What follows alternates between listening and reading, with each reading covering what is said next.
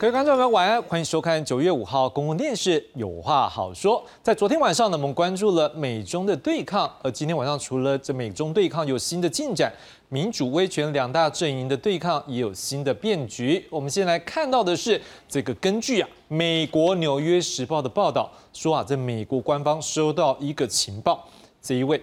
北韩的这个领导人金正恩。在这个月可能会前往俄罗斯跟谁见面了？俄罗斯当然就是俄罗斯的总统普廷来会面，而且传出这两个人要来讨论一些什么内容哦。根据这情报说法是说，将会由北韩提供给俄罗斯弹药，还有反坦克飞弹。当然，他就知道一件事情，这个应该会用在哪里，在这个乌克兰的战场。好，那另外一方面呢？难道北韩都没有得到什么吗？有传出可能有一个状况，就是莫斯科要来给北韩卫星科技，还有核动力潜舰的技术。哇，这项消息如果属实的话，不只是牵动着俄乌战争的前线，也牵动着东北亚地缘的政治局势。好，那另外一件事情呢，在俄乌战争的现场，还有另外一边嘛，乌克兰总统泽伦斯基呢，也亲自前往。这个战场的前线，他来到探望这些受伤或者是站在战场前面的士兵呢，也为这些官兵来打气。好，乌克兰乌克兰的军方也表示说。他们目前啊，除了在东部战线收复更多失土，另外部队呢也向南来推进反攻。不过当然，这前进的速度目前看起来是有限的，很多地方还是战况焦灼。我们再请我们今天的专家学者来为我们解析在乌克兰最新的战况的状况。好，另外我们要来看到是昨天晚上我们不是提到吗？美国跟中国的大国博弈，原本可能在局团体峰会有可能来见面的两个人，来美国总统拜登还有中国国家主席习近平。不过现在，因为习近平，我们昨天讲了嘛，习近平应该确定是不会前往印度来参加这次的局团体峰会，所以这次的拜机会应该就告吹了。下次两人可能见面的机会在什么时候呢？现在传出可能在十一月，在旧金山的 APEC 的峰会。好，不过在这个昨天呢，中国国家安全部呢发出一篇他们的这一个文章。好，这文章是怎么样呢？看到这标题，好，他写说。美国对华战略新两手，实际还是老两手。他都在干嘛？他在评论说，现在美国政府对中国，他认为是在玩两手战略。好，而且他还说，下面还有一句话，他讲说是从这个巴厘岛到三藩市，哎，这在干嘛呢？我们先讲一下，他讲说过去的老两手叫做什么呢？接触跟遏制，就是一边跟美国接触，但啊一边跟中国接触，一边又在遏制你。可是他说新的两手叫做他跟你竞争，可是他又在跟你管控他的竞争，所以他就说美国对于中国战。略，这叫新两手，不过是一种新瓶撞旧酒，这个事实上还是一个老两手而已。他说要真正实现从巴厘岛到三藩市，美国需要拿出足够的钱。哎，什么是巴厘岛到三藩市？我们来先看一下，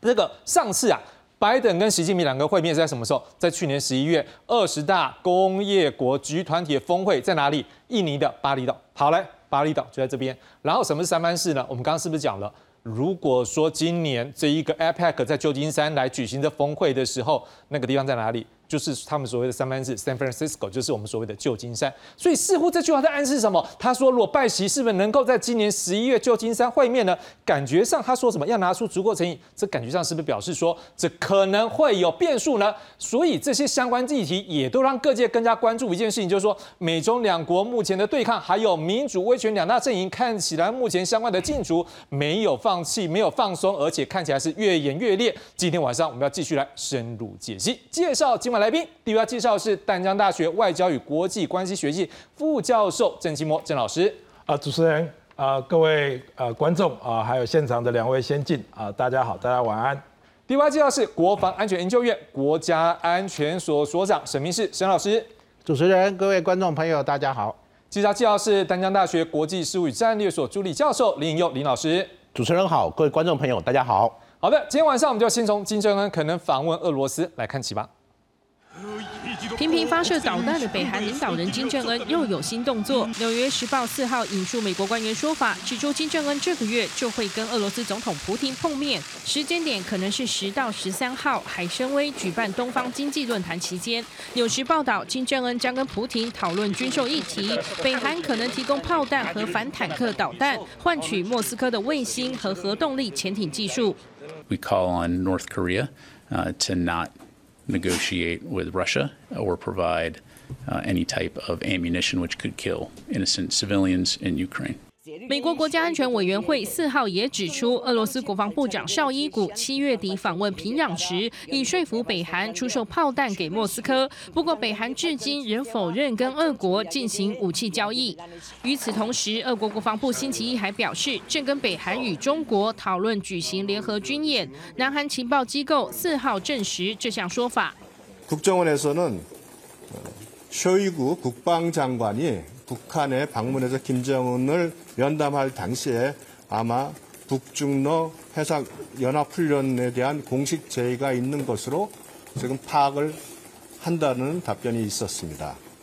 如果敲定将是平壤首度参加与中俄的联合演习，南韩统一部五号呼吁北韩与其他国家合作，不应损害国际秩序跟和平。外界则认为，北韩正在加强与中俄的关系，以抗衡美国、南韩、日本之间的安全合作。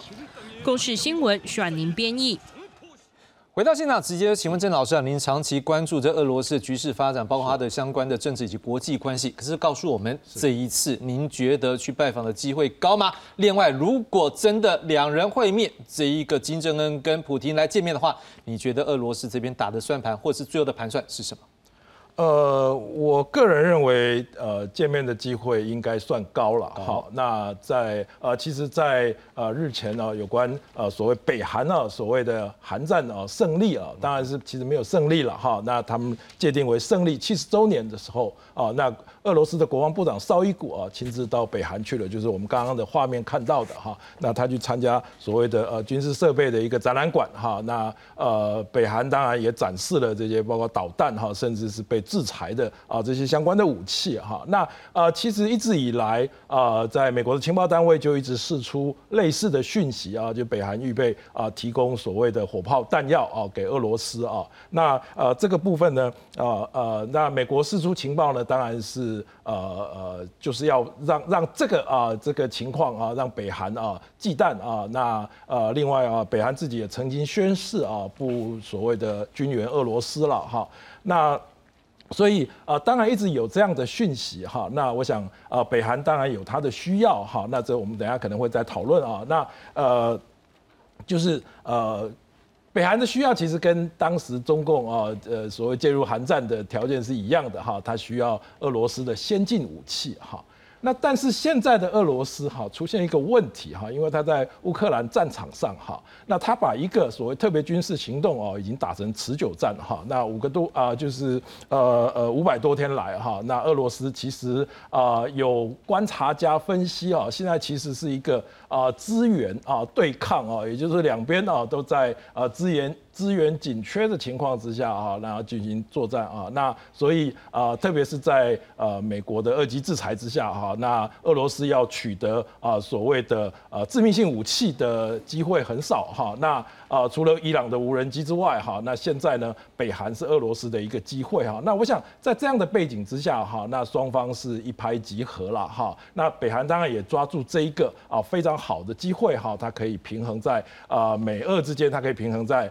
呃，二中之间哈，那他去发展哈，那这样的国家哈，对他来讲啊，所谓呃，包括呃美国的呃东美国在东北亚的整合哈，我们讲。呃是非常成功的哈，特别是之前在大卫营啊，那呃所以呢，对北韩来讲，现在的威胁非常大哈，他可能也顾不了他的之前所谓的不援助俄罗斯的承诺哈。那俄罗斯呢，当然我们也可以看出来哈，他在前线哈，那包括呃征兵哈，他把征兵的年龄往上提啊，那增加的兵员，那根据啊所谓的那个 ISW 哈，就是那个啊战争研究所的观察哈，那俄罗斯目前的一个啊就针对啊那乌克兰。哈，我们等下会探讨的啊，在啊扎波罗热地区的反攻哦，那呃抽调的兵员哈，大部分还是从啊北边，就是从卢甘斯克那边过来的哈，他并没有啊没有看到具体的新的兵员补充哈，那弹药其实也是相当的缺啊，包括哦他发射导弹的数目哈，那呃其实那频率都一直在降低当中哈。那在这样的情况之下哈，那我想啊金正恩当然看到了机会哈，那俄罗斯当然也就需要了哈。那我想这也促成了啊这个啊所谓的世纪的高峰会了哈。那当然这也可能就促成了所谓的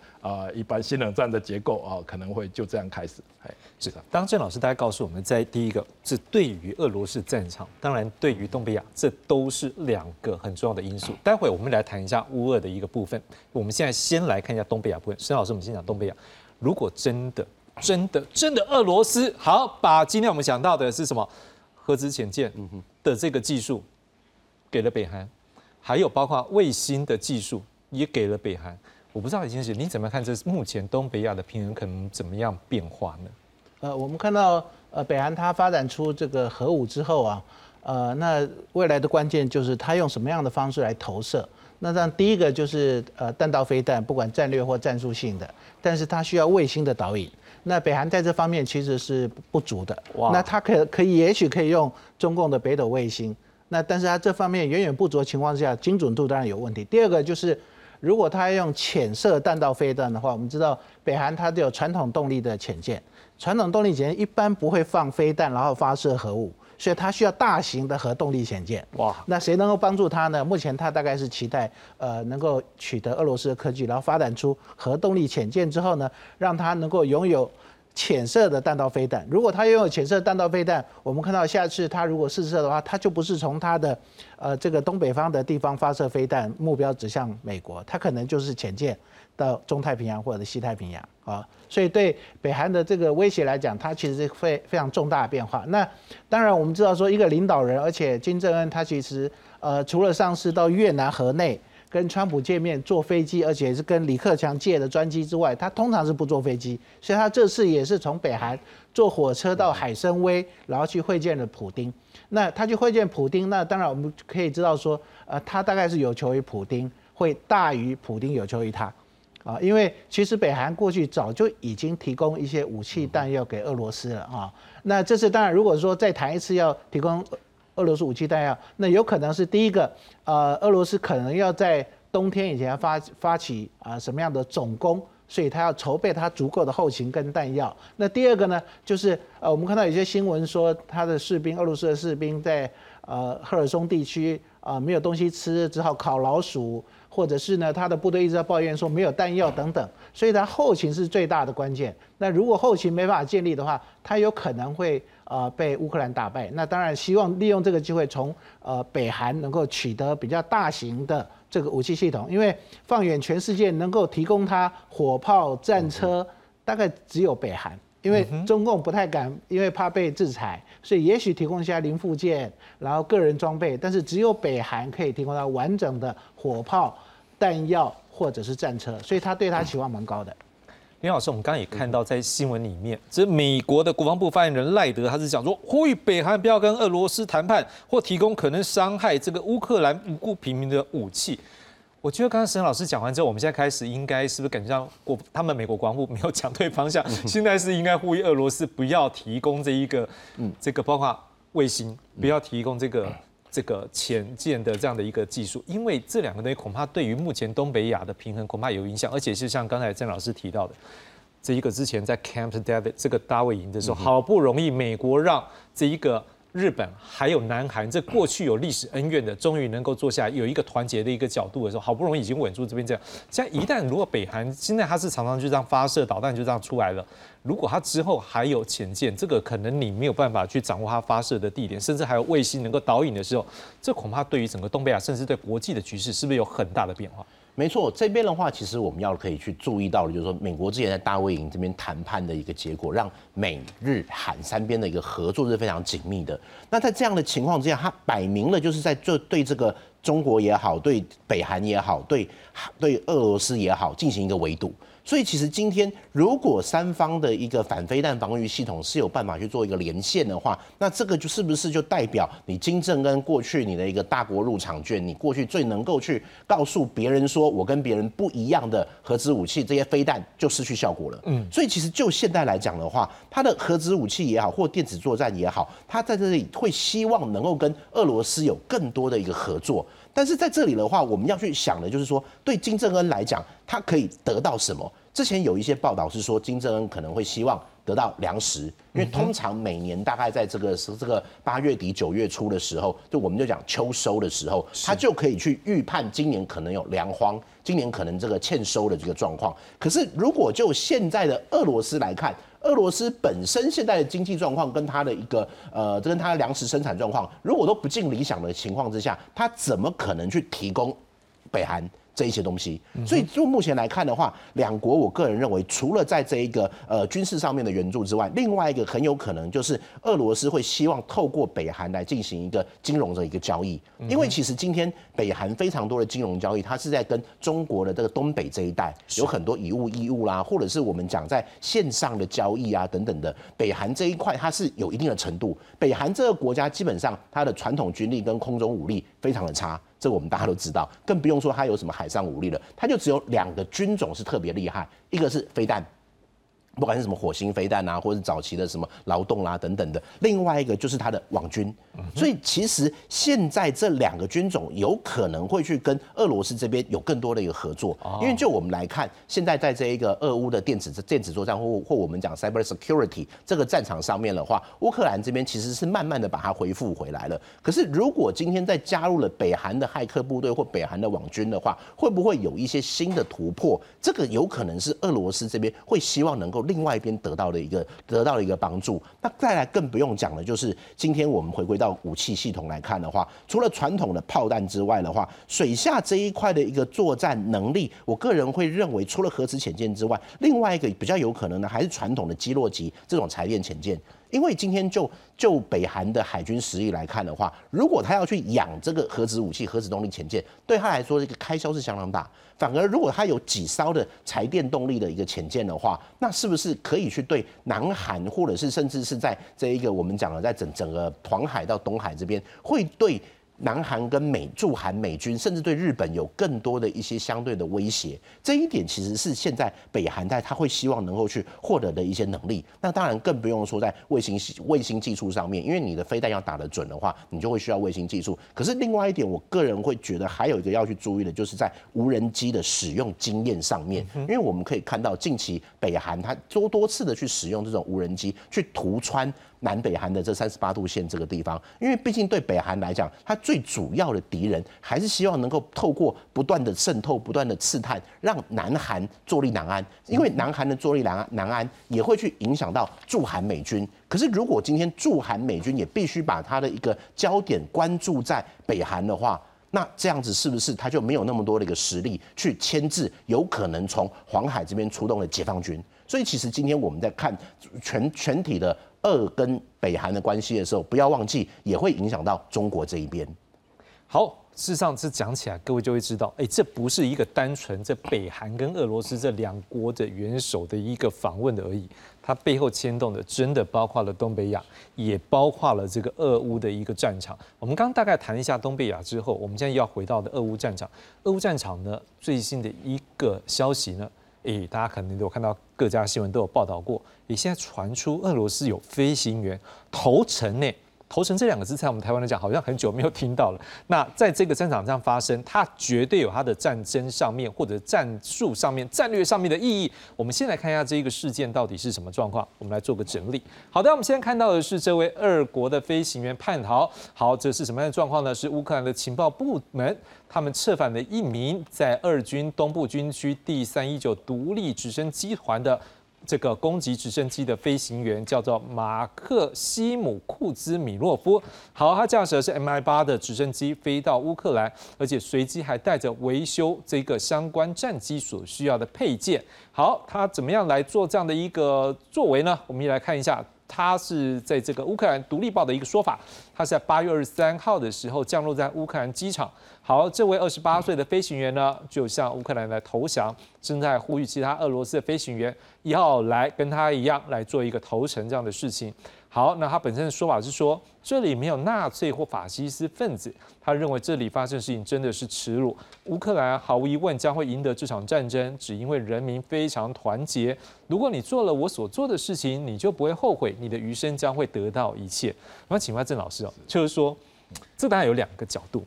一边当然是被他投诚的这边，乌克兰，我相信他们的一个角度有他正面的角度，但是另外一边俄罗斯恐怕这个面子我不知道他怎会怎么想。你怎么样来看这个事件对于乌克兰或者是对俄罗斯两边可能的影响，或者是士气的一个增长？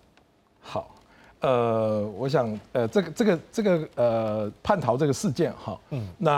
呃，就其实在我看到的资料里面啊，那呃，乌克兰在运作这一个案子哈，他运作了至少超过半年哈，那其实包括他的家人都已经接过去了哈。那俄罗斯这当然面子挂不住，像主持人讲的哈，所以呢，啊，他们在官方发布的消息是说这个直升机是迷航的啊，那降落错了啊，然后被乌克兰啊攻击哈，那其实其他的啊两位啊。那个另外两个机上的人员是被打死了哈，那他是被俘虏啊，这是俄罗斯的讲法了哈。那不过这个飞行员呢，那其实后来当然讲了很多，那特别他提到呃乌克兰会赢哈。那其实我们在观察俄乌战争啊这一阵子哈，其实像喜三温暖哈，因为啊从大反攻五月底或六月初开始哈，那它其实是一个僵持的哈，那甚至也出现了啊欧盟国家的一些啊希望啊促呃所谓的促和哈促谈哈，是那甚至啊美国跟乌克兰啊也有因为啊战术哈战略的一个旗舰哈而发生冲突哈，那乌克兰要保持实力，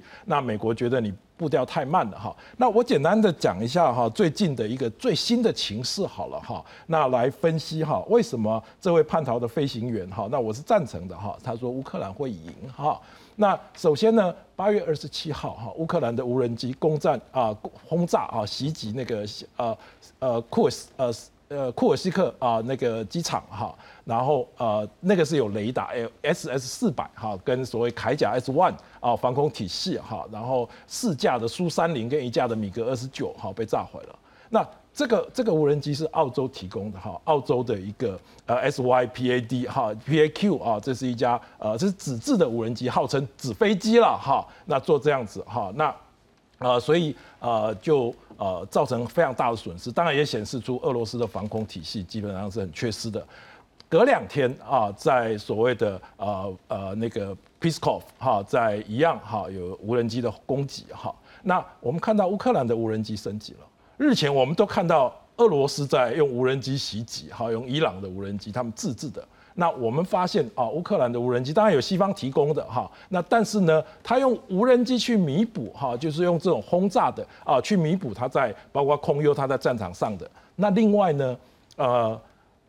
那个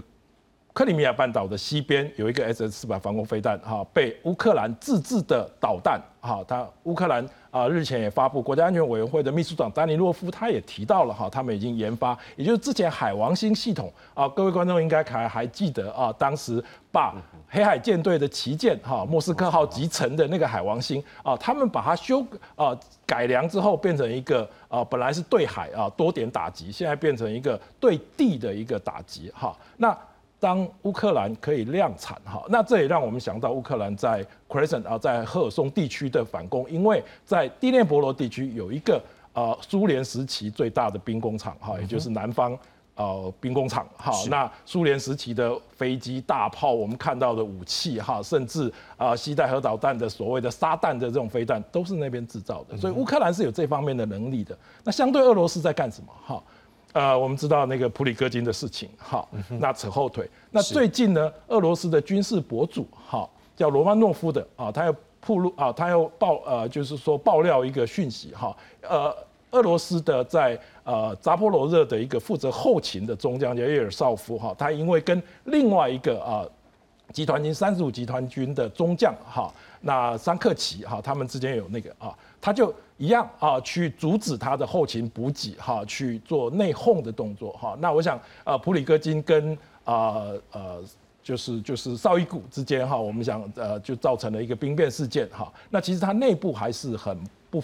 啊，就是说啊，还是有很多不睦的哈，这这个部分哈。所以啊，如果从最近的情况来看哈，那其实啊，俄罗斯呃。的困窘恐怕会越来越大，哈，那他需要北韩协助的，呃的一个机会恐怕也会越来越大，哈，我们从这个角度可以去看，的确这需求很大，如果没有这个继续的资源的维持上面，这正常要维持这样的一个继续。对抗恐怕也不容易。当然了，我们现在接着又来关注一下目前最新战场状况，我们要做一个小小整理。来，各位观众，我们先看一下。来，我们先看到的是这个目前最新大概呃。大概有几个点，第一个像扎波罗热呢，大概乌克兰这边就是全力来做这样的一个进攻。那但是另外两部分像是卡尔可夫还有顿涅茨克呢，大概也都进入了一个比较焦灼的一个状态。好，根据乌克兰国防部副部长马里亚尔他的说法是说，乌军在扎波罗热地区呢向前推进，是大规模反攻的部分攻势，而在部分特定地区甚至突破了俄军的第一道防线。而美国白宫国安会议发言人科比呢，也在表示说，在过去七十二小时左右呢，乌克兰武装部队呢在扎波罗热地区的前线的确获得了一些显著的进展。事实上呢，根据最新的外电报道，的确这个乌克兰本身他们的一个说法是说，他们不管是在这个南部的一个战线，或者是对东的部分，都持续的向前来挺进。而事实上最新的一个消息，也就包括了这一个呃泽伦斯基，这乌克兰的总统，他也在。呃，应该因为不是很那么确定他时间，maybe 是昨天或者是什么时间的时候，他已经到最前线去做访问，而且在这样的一个访问过程当中，也对他们当地的这个军这个军官或者士兵来讲，是一个很大的打气的一个效果。我们现在看看下面这则报道：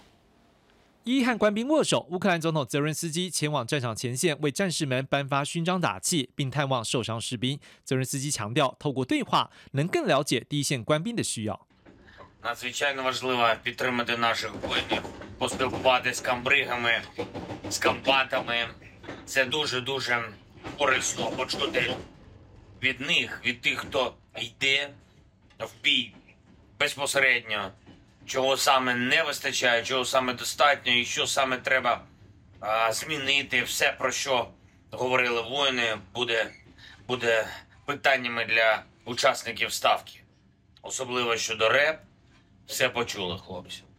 乌克兰军方表示，已经在东部战线收复更多失土，另外部队向南推进进行反攻。他们也公布扎波罗热前线士兵在军用卡车上使用迫击炮反攻的画面。Ну там они очень сильно сопротивляются, пытаются обратно отбить свои позиции. Но у наших опять же есть привилегия в том, что да, там заминировано, конечно, все сейчас наше там тяжело, но их выбили с их позиций. Там, где была самая укрепленная линия окопов, блиндажи, и выбили их там, где у них ничего нет. И они сейчас там пытаются что-то себе смастерить. А наши, по сути, в их позициях, подготовленных ими же. Так что в этом есть, конечно, у нас преимущество. 在扎波罗热地区的狐狸亚波勒虽然还没有被俄军占领过，但乌克兰是希望这附近地区的民众和儿童疏散到其他相对安全地区。画面上这位有四个孩子的母亲还是决定留下来，因为其他地方还是有被飞弹攻击的危机。В мене є інтернет, я провела. У мене діти навчаються всі добре. Ну, це не те, що я там погана мама і не хочу виїхати. Ні, я за дітей хвилююся. Але я кажу, що просто я дужче хвилююся за тих дітей, які в Дніпрі. 不止这个家庭，有不少民众由于各种原因选择留在居住地。面对这场战火，只能期待和平早日来临。记者张雄、陈彦豪综合报道。好，战争真的是相当残酷、残忍的一个事情。不过，当然这个。 这场战争打这么久了，目前最新的状况感觉上是不是陷入焦灼呢？我们是请沈老师来为我们解析一下您现在所了解到底在乌克兰战场上面，俄乌双方目前的一个状况。好，我们先来看一下整体乌克兰的战争态势图。这个是乌克兰，然后北部这边是俄罗斯，还有这是白俄罗斯。那这个地方也是俄罗斯。那这个红色的框框就是他过去二零一四年原来所占领的这个土地。那这边是摩多亚啊。是。那刚才主持人也提到说，泽伦斯基去拜访的地方就在这里，这个蓝色的圈圈这里，大家可以看到泽伦斯基他其实距离前线是非常近的，而且就临近了这个呃顿巴斯克这个地方啊，在这里啊，下一张。那其实刚刚看了刚刚那个图，你会觉得好像三个月到半年，好像图形没有什么改变。但是我们如果把它放大的话，你可以看到即使在巴赫穆特这个地方，这是乌东最重要的战场。大家可以看到，其实俄罗斯当初曾经攻击到这些区域，但是乌克兰反攻之后呢，这些已经收复。它目前呃，这个是巴赫穆特的城市地区，它目前区分各个不同的营在继续的反攻啊，这在乌东地区，你看它虽然进展非常缓慢，但是有它一定的成果，因为呃这是城市，然后俄罗斯它利用城市作为防御的坚固阵地来阻挡乌克兰的攻击啊。下一张啊，那是乌东地区，我们看一下乌中，呃，其实前几个月我们看到，其实乌克兰的进展本来在这个地方进展非常顺利的啊，所以你可以看出来，乌克兰它其实在呃多个战场。测试呃俄罗斯它的防御的强度。那如果找到突破点之后呢，他会马上投入他的预备队，然后扩大他的这个突破口。那这个地方我们看到现在呃这个进展有点缓慢，但是目前最大的进展是在这个地方啊，就扎波罗热。那这个地方我们知道就是过去它呃水水坝破坏之后呢，在乌南地区现在因为呃有河流又是泥泞地区没办法登陆，现在主要就在这里啊。这里你可以看到它未来的发展方向，这边已经形成一个很大的突破口。嗯，它未来发展方向，第一个向托克马克前进。那托克马克呢，是整个乌中地区非常重要的后勤基地。如果占领之后呢，它可以顺势到梅里托波尔，或者是到伯蒂恩斯克这个地方啊。那如果它顺利到伯蒂恩斯克，呃，大家预想的情节就出现了啊，就是它切断了整个乌克兰的战场，而且直接到亚速海，等于让乌东跟乌南之间它的联系切断，而且它的后勤供应没办法到达乌东地区。那另外，如果从这个地方攻击的话，最后目标是马利坡，因为马利坡它其实非常有象征意义的，因为它号称是英雄城市，然后在抵抗这个俄罗斯过程当中，尤其是马马利坡钢铁厂这个战役啊，是最让乌克兰感动的啊。下一页，那我们再把图放大，你可以看，呃，托克马克在这个地方是，那目前最重要的战役就是叫罗伯季涅这个地方，就是这里，啊，那另外它也。一个方向就是往维尔博维这个地方前进，所以目前战争进展最顺利的，那美国的呃国安会所提的七十二小时重大进展就在这里啊，它未来会向托克马克前进，也会向这个地方前进。那俄罗斯面到面面对这个情况，他会怎么做呢？我们看下一页。呃，这个是托克马克。啊，因为它是很重要的后勤基地，所以这里很很多的这个俄罗斯的军队，所以他现在这边突破之后呢，他要派遣部队前去反击或其实阻挡，然后阻止这个俄罗军那扩大突破口。但是你看到这是平推式的啊，平推式等于说你是正面的硬碰硬的去面对乌克兰的军队，他并没有采取什么。包围啦，或者是一步拘束，然后主力打击的这种方式，所以还是传统的二次大战那种作战方式。那这样的方式其实会让整个战争会继续延长跟拖延而已。是，谢谢石山老师帮我们做一个说明。各位可以从这当中可以知道一件事情：，事实上，这样的一个战场，因为它包括了这个，例如说它的战场的一个泥泞，或者是包括了俄罗斯本身它的防御攻势，所以事实上它的进展是并不容易的。但是，当然现在的一个新的变局，恐怕就是当。美方当这个如果假设北韩这边了哈，或者是中国这边，他提供俄罗斯的这样相关的武器，那乌克兰这边，那我们就知道，包括西方或者是各国提供的武器，那会不会是成为下一波这样资源的一个这个突破的时候？那可能对于这边的一个平衡，恐怕就会有新的影响。我不知道说林老师你怎么样看做战场目前未来的一个状况？呃，我认为现在没有错，现在的一个乌军是有去做一个突穿突破，可是其实现在他当他当他突破之后，他的一个战略方向下一步要怎么做？因为其实现代的一个战场的话，就非常类似一九四二年当时德军的夏季攻势。哦，德军的夏季攻势当时就在乌南这一这一带，那时候他们讲的就是冬天失去了，要在夏天逃回，所以他们就是在乌南这带往下打。但是当时打的时候，为什么后来会出现斯大林格勒，或者是当时夏德军的夏季作战为什么会失败？最大的问题是战略选择的方向。是，其实刚才沈老师有讲到，当他突穿之后，他要往哪一边去做决定？因为其实现在乌军的兵力不够。俄军兵力不够，可是乌军的兵力也不够。乌军在得到美国的这些火力支援之后，它的火力是可以去涵盖，可是它并没有足够的有生力量去拓展战果。就像我们在讲机动作战的话，过去的乌军打的是阵地战，它是防守。可是现在它变成它要去打一个机动战，机动战就需要你的装甲部队，需要你的一个步兵、机动步兵去做往前的一个突穿跟这一个扩展。可是，在这样的一个情况之下的话，变成俄军它是不是有足够的时间来去做战线的缝合？所以其实现在是比两个东西，一个是乌军晋级的速度，另外一个是俄军兵力的整合，这两边其实就是一个赛跑。那在这样的一个情况之下，说实在，我个人会认为，现在第一个乌军是不是要去像刚才沈老师讲的，去往南边这边继续进攻，去占领一个交通重镇？那个交通重镇，刚才讲的补给基地，它为什么会是很重要的补给基地？主要是因为它的铁路跟公路交汇的地方，就像二战的巴斯通一样，巴斯通那一边就好像刚好是公路进公路出，所以你要占领了交通要道，你就可以去源源不绝的把补给运过来。可是今天的俄军也知道。那为什么其实现在俄军会在南部这一边感觉好像有一点绑手绑脚？因为他不想要重到之前乌军进攻的时候，原本说是在东线，在东部，可是实际原本是要在南部反攻，可是实际上真正的晋级是在东部，东部让他的兵力去做一个分散。那现在变成俄军，他必须要把他的兵力撒在漫长的战线上。那这一样的情况之下，会变成采取主动的一方，在一开始会具有优势，可是这个优势在七十二小时之后能不能继续的延续？我个人会认为这一边对俄对乌军来讲的话，他现在的晋级其实会碰到一个问题，就是俄。俄呃乌军的晋级会碰到俄军的空中火力的支援，因为俄军在这一边的话，相对于乌军，它是比较靠近它的一个空军基地，它可以去做空中的一个攻击。那这样的情况之下，乌军的反击可以达到多少的一个效果？我觉得这个是个关键。那再回来的话，就是刚才其实我们可以去看到，就是这叛逃飞行员，其实这个是非常重要的一个宣传战，是因为在之前我们看到这个瓦格纳集团，然后这就这个被被这个普丁不管是打下来还是怎样，可是这件事情去告诉。普丁会去想要告诉俄军的是谁对我这个有问题，那你的下场就跟这个一样。那在这样的情况之下，居然还有人会有这样叛逃，居然还会出现叛逃的一个事件，这个事情我会觉得它是跟随着现在乌军的反攻一起去进行的一个，不管是在虚拟的战场的宣传，还是在实际的反攻，它是一个连接在一起的公司。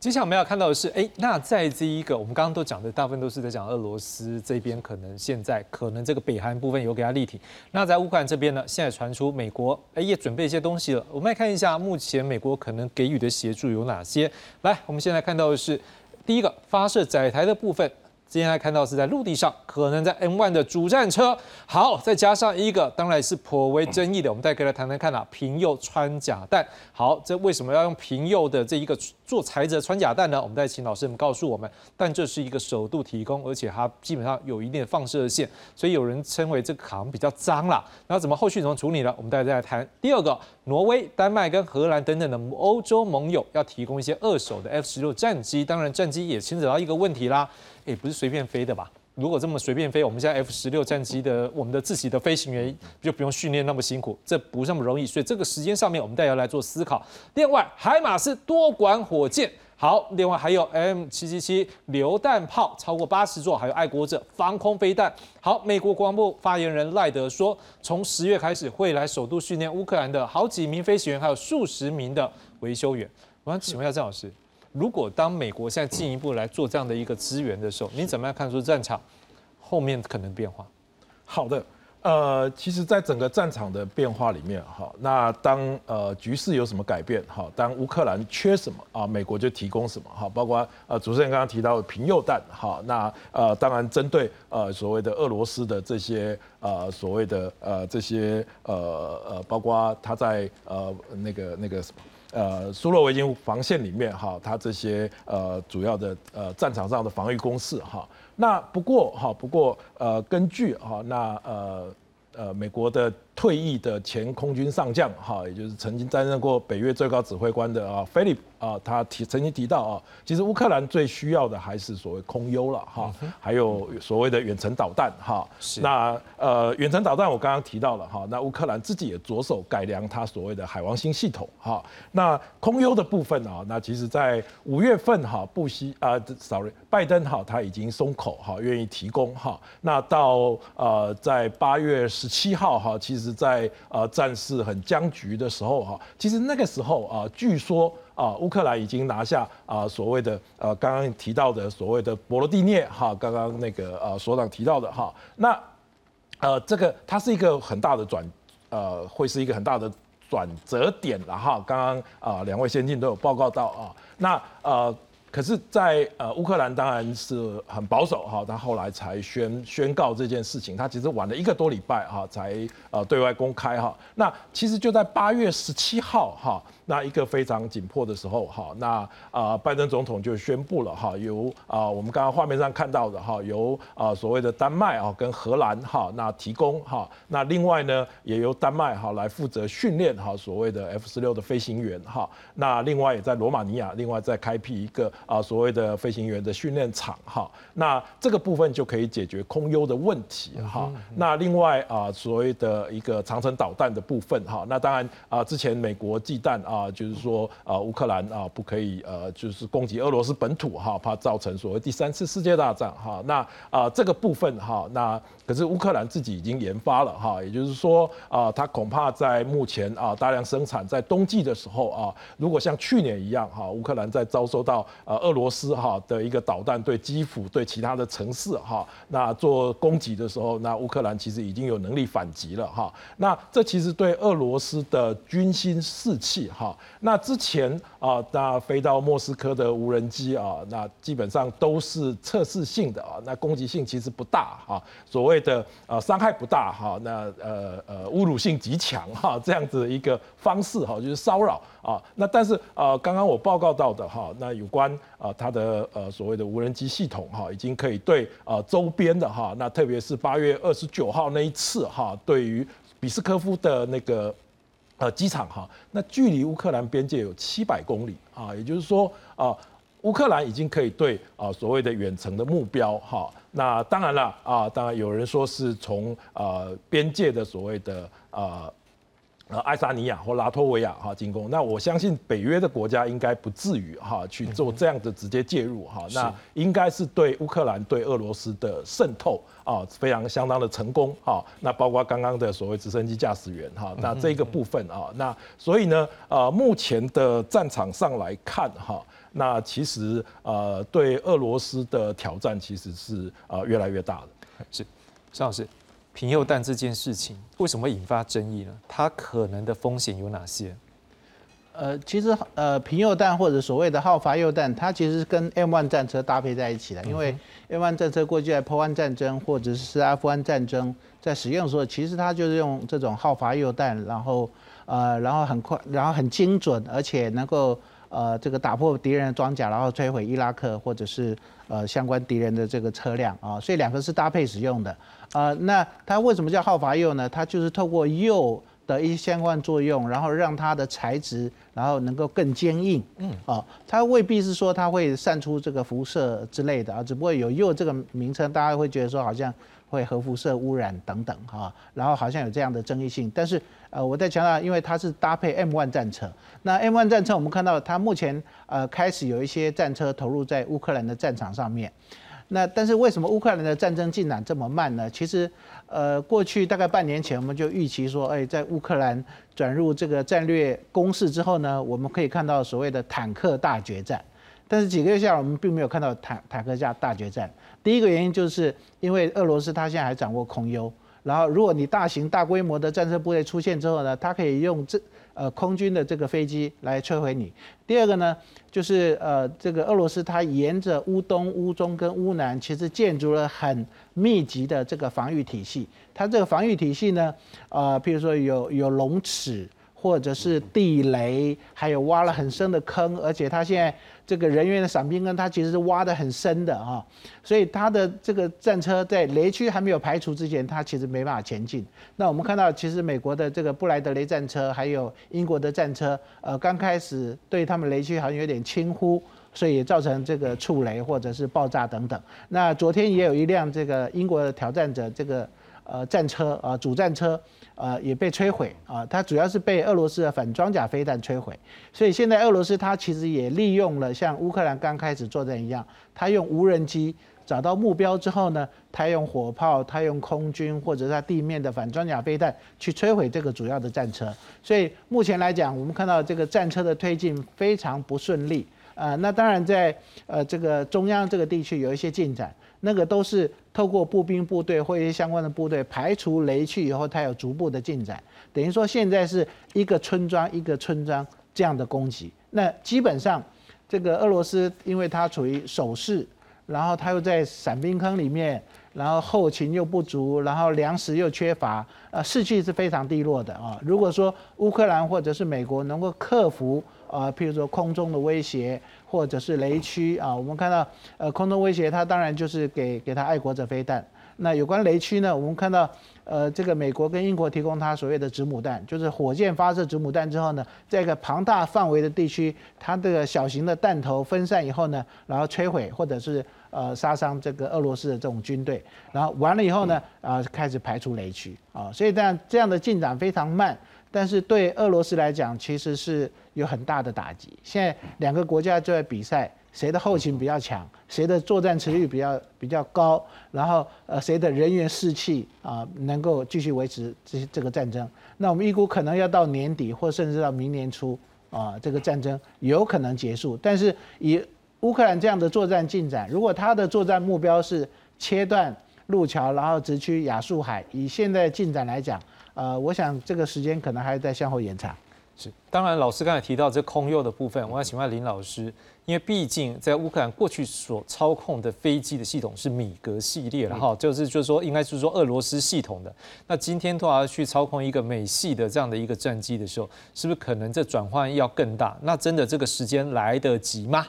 我想这边的话，我们可以先从美国援助乌克兰的各种武器来看，那我们就直接先讲 F 十六。F 十六的话，基本上它最重要的是，它可以去跟美国跟北约提供的数据链去进行一个链接。但是我们都知道，空战出英雄，地勤一半功。你不是只有飞行员去会开这架战斗机就好，你还要的是整体完全配套的地勤设施。那这一些现在乌克兰来得及来得及去建立吗？甚至是相对来讲，之前有一些新闻是指出，乌克兰的战斗机飞行员好像在训练上面碰到了一些问题。那这一边有一个很大的问题是说，为什么乌这边很多人会问的是为什么乌克兰会这样？最大的原因是乌克兰他现在没有办法去派出飞行时数够的老手去接受 F 十六的换装，因为他现在。立即就需要一些飞行员去捍卫他现在的一个领空，嗯所以会变成他来他去派出来的可能相对来说飞行时速并不是那么够，这样子的情况之下，自然会让他的这个换装会碰到一些问题。那这里的话，我们继续看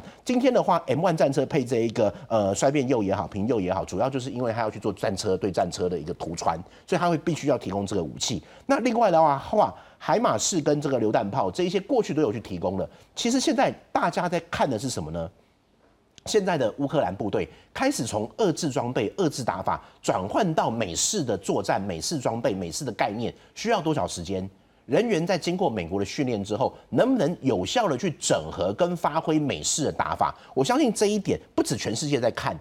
解放军也在看。因为如果今天乌克兰在短时间之内就可以去整合出这样战力，那长期间接受跟美国互相训练的中华民国国军，是不是更难打？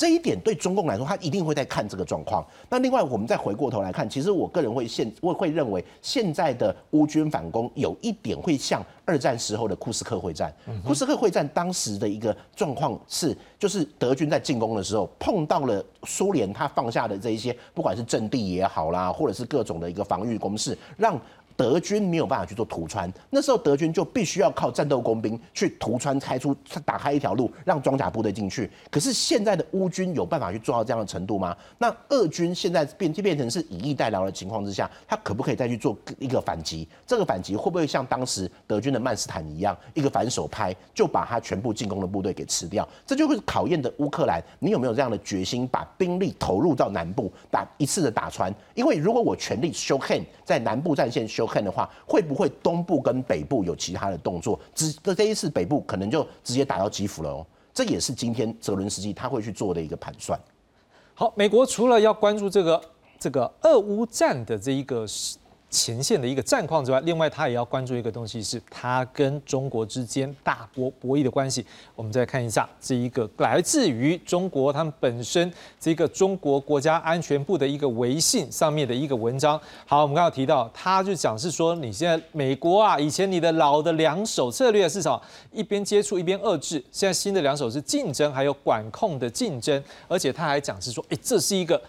装旧酒，不然怎么新瓶装旧酒嘛？反正结论就是，不管你现在怎么样做，都是老策略啦。所以他就直接划线，他说：“哎，你如果照这样下去，恐怕怎么样？San Francisco 这三藩市，到时候这一个见面的机会恐怕没有。”我们先请郑老师告诉我，您觉得这样子是一个威胁吗？还是说真的已经不高兴了？呃，我觉得。呃，美中之间的斗法哈，要玩到这个层次，基本上才不会让我们失望啊。这样子，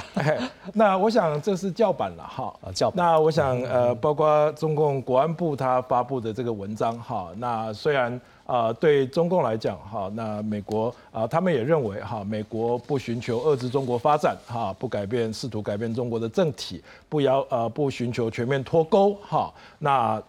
呃也要保持适度的联系哈。可是，其实，在几个月前，中国就抱怨哈，那呃，每次拜习会之后哈，或者是每次双边的谈判哈之后会谈之后，呃，美国一样啊，继续呃该制裁的制裁哈，而且不断的升高制裁啊，那呃提供呃台湾武器哈。那这个部分呢？那中共当然觉得这有什么好谈的哈？那中共其实一直保留着在呃国防的呃国防方面的一个呃双方的呃所谓的呃高高级官员的一个会谈哈，那始终呃不不不再继续哈。那所以呃这次哈，我想呃其实包括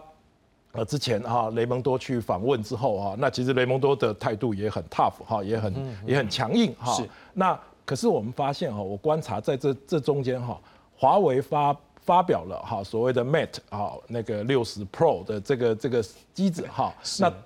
引起啊所谓大家都在猜测说，哎，它的晶片是怎么来的哈？那我个人的观察是，呃，基本上这是美呃美国的。啊，我想是美国放行了哈，在比较啊中高阶的部分哈，那我想啊，就像雷蒙多讲的哈，其实雷蒙多之后在接受 CNN 的一个采访里面，他有提到了哈，那。呃，对于这个部分哈，就是说啊部分的中阶哈，但是啊，美国会坚守相关国家安全的一个啊，特别是在 AI 方面的可以运用到武器之间的尖端的半导体哈，那是绝对不可能卖的。而且更重要的啊，美国根本控制了所谓荷兰的所谓的啊，对对对，就是光刻机了哈。对，那中国其实要在这方面去突破，其实有困难啊。但是呢，啊，美国也试图的试图的一个开放。哈，那让中国需要哈，他其实中国现在最需要的，我想习近平更需要的应该就是民族主义哈，因为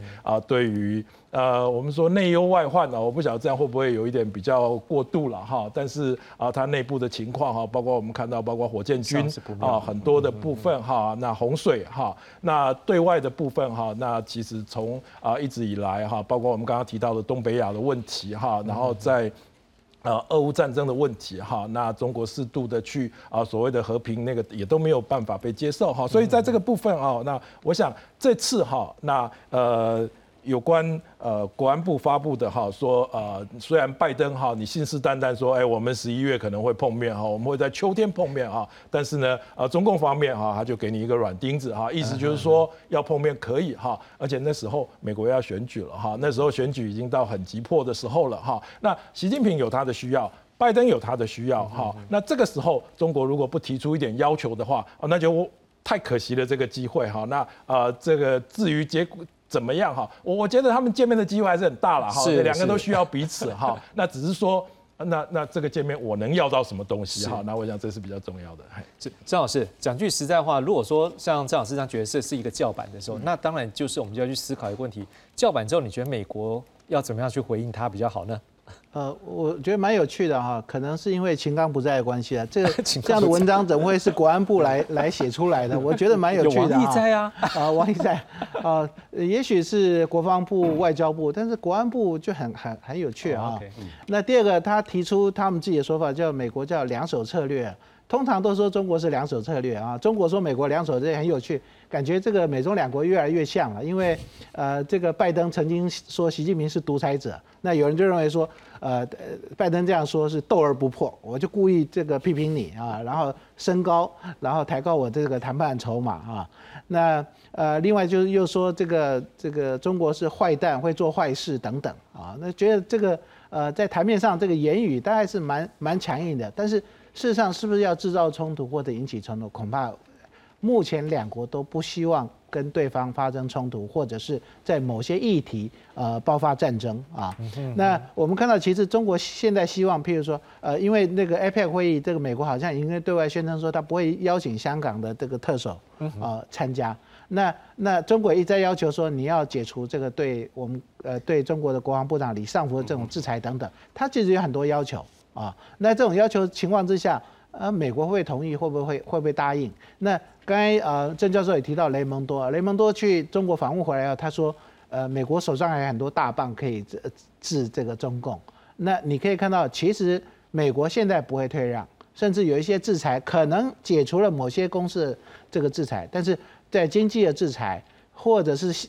不断的警告他说，你不要在这个印太区域有关领土主权方面采取贸然的行动等等，或者是呢展现他的军事能力，比如说阿基里诺虽然跟呃徐启林见面，但是他一再强调他现在任务就是贺主，但贺主失败，他有把握有信心能够这个打败解放军，所以你可以看到，其实美国的这个态度非常强硬，那也许可以透过。这个旧金山的 APEC 会议，然后再度的提醒习近平啊，美国的立场、美国的政策跟态度，但是不会立即的和缓。李老师，所以这样看起来，两位老师都觉得说就是叫板，然后彼此就是哎画虾，所以这样看起来画虾是不是会越来越大声，但是也不会破，对不对？呃，我觉得这一个。不会破，但是这边就可以去说是他是习近平的外交新常态啊，他很喜欢讲什么新型大国关系啦，或者是什么新常态啦，我会觉得他的新常态其实会应用在这个所谓的外交上面。但是目前的一个状况来看的话，我自己会是觉得美中两边没没错，美国的两手，可是你中国又何尝不是两手？那我们要注意的是，他为什么这个一次在。呃，为什么是国安部？这当然我我也觉得很奇怪啦。可是他在国安部这是骂的同时，是不是美国也 FMF 这一些刚刚好对台湾有一些蛮多的利多释出的时候？那为什么这个会有一个国安部来去放？我个人其实会觉得，目前与其说我们在关注美中关系，可是就最近我跟一些美国学者在谈的是，美国人更更有兴趣的是中国内部发生什么事？对，为什么是今天国安部来发？而且。为国安部的权力是不是高过了国台办？理论上台湾事务应该是国台办，或者是理论上应该是秦刚你外交部来这放话。为什么是国安部？会不会现在国安部有一点独立出来？他的权力权限有多大？这个我想是外界现在大家非常好奇的。那另外一个就是回归到刚刚我们有讲过的，OK，李尚福没有办法去见，或者李尚福不能去，可是徐启林去了。可是徐启林他是一个副连参的一个位阶，但是他是正战区级，他跟太平洋太平洋战区司令见面，那这一个方面会不会开启未来美中更多军事交流？还是先从这个层级慢慢再往上推？我会觉得会有这样的改善。但是你说接下来美国像明年的。